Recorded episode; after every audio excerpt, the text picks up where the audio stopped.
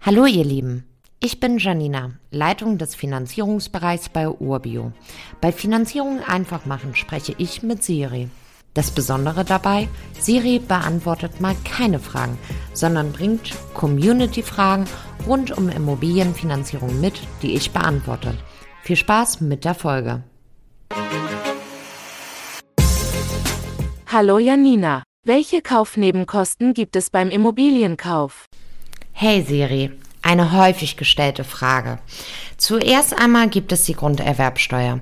Die ist vom Bundesland zu Bundesland unterschiedlich. Während du in Sachsen dreieinhalb Prozent auf den Kaufpreis der Immobilie an das Finanzamt zahlst, zahlst du in Schleswig-Holstein sechseinhalb Prozent. Wichtig ist hierbei, dass du die Grunderwerbsteuer nur auf den Kaufpreis der Immobilie zahlst.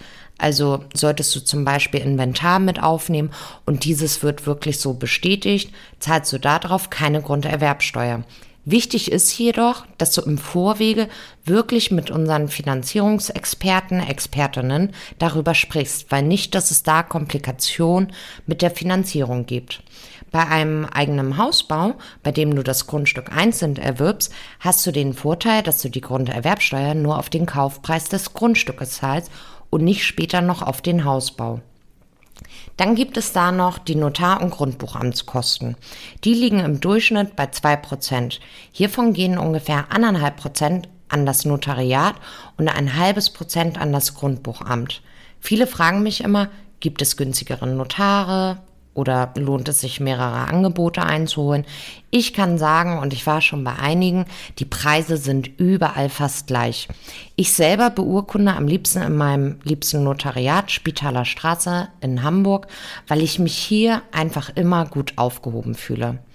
Ja, und dann gibt es da noch die Maklerkortage eventuell. Diese ist recht individuell, da sie nicht festgeschrieben ist. Durch die Gesetzesveränderung teilen sich bei Wohnungen und bei Einfamilienhäusern Verkäufer und Käufer diese zu gleichen Teilen. Bei Mehrfamilienhäusern ist es noch anders. Da wird es durch den Käufer getragen. Zwischen 1% Maklerkortage bis 10% habe ich schon so ziemlich alles gesehen. Ja, und mehrere Kosten kommen an dieser Stelle auf alle Fälle nicht auf dich zu. Danke, Janina. Bald habe ich sicher weitere Fragen an dich. Gerne, Siri. Wenn auch du Fragen rund um Immobilienfinanzierung hast, schreib einfach an podcast.urbio.com. Dann bekommt ihr in einer der nächsten Episoden eure Antwort. Damit ihr keine Folge verpasst, solltet ihr unserem Podcast folgen. Und wenn es euch gefallen hat, freuen wir uns über eine positive Bewertung. Bis zum nächsten Mal.